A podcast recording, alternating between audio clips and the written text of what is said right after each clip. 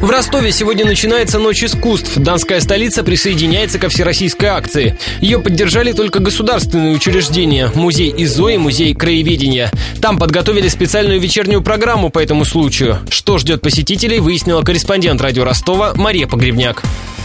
Подробности. Романтиков и поклонников русской провинции сегодня вечером приглашает музей ИЗО на Чехова 60. Научат танцевать вальс и полонез, рисовать виньетки и развлекаться салонными играми 19 века. Потом покажут спектакль по пьесе Островского «Праздничный сон до обеда» о попытке столичного чиновника жениться на богатой невесте. Любители военной истории музей краеведения приглашает на вечернюю лекцию о доспехах времен смуты. Там же в фойе проведут выставку, посвященную посвященную киноростову. Покажут старые проекторы и дореволюционные афиши. А в специальной фотозоне можно снять селфи с Терминатором, Бэтменом и Железным Человеком и посидеть на копии трона из телесериала «Игра престолов».